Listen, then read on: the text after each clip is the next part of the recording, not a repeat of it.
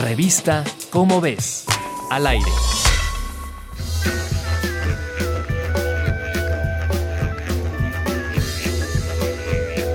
El cambio climático afecta a la biodiversidad y los ecosistemas.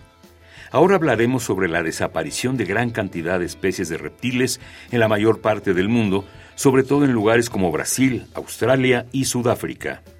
El artículo, publicado en Global Ecology and Biogeography, evalúa los cambios en la extensión y la distribución de los espacios que habitan la diversidad de los reptiles en el planeta. Los investigadores recurrieron a la base de datos de la Evaluación Global de Distribuciones de Reptiles, así como de los mapas de distribución de reptiles de la Unión Internacional para la Conservación de la Naturaleza y datos climáticos relevantes. Concluyeron que los climas extremos en las regiones cálidas y húmedas, en las que son más abundantes los reptiles, las altas temperaturas los vuelven particularmente vulnerables.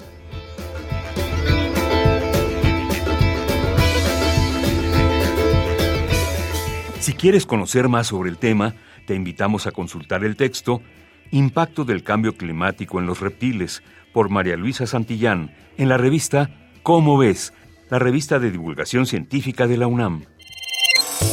Revista Cómo ves, al aire.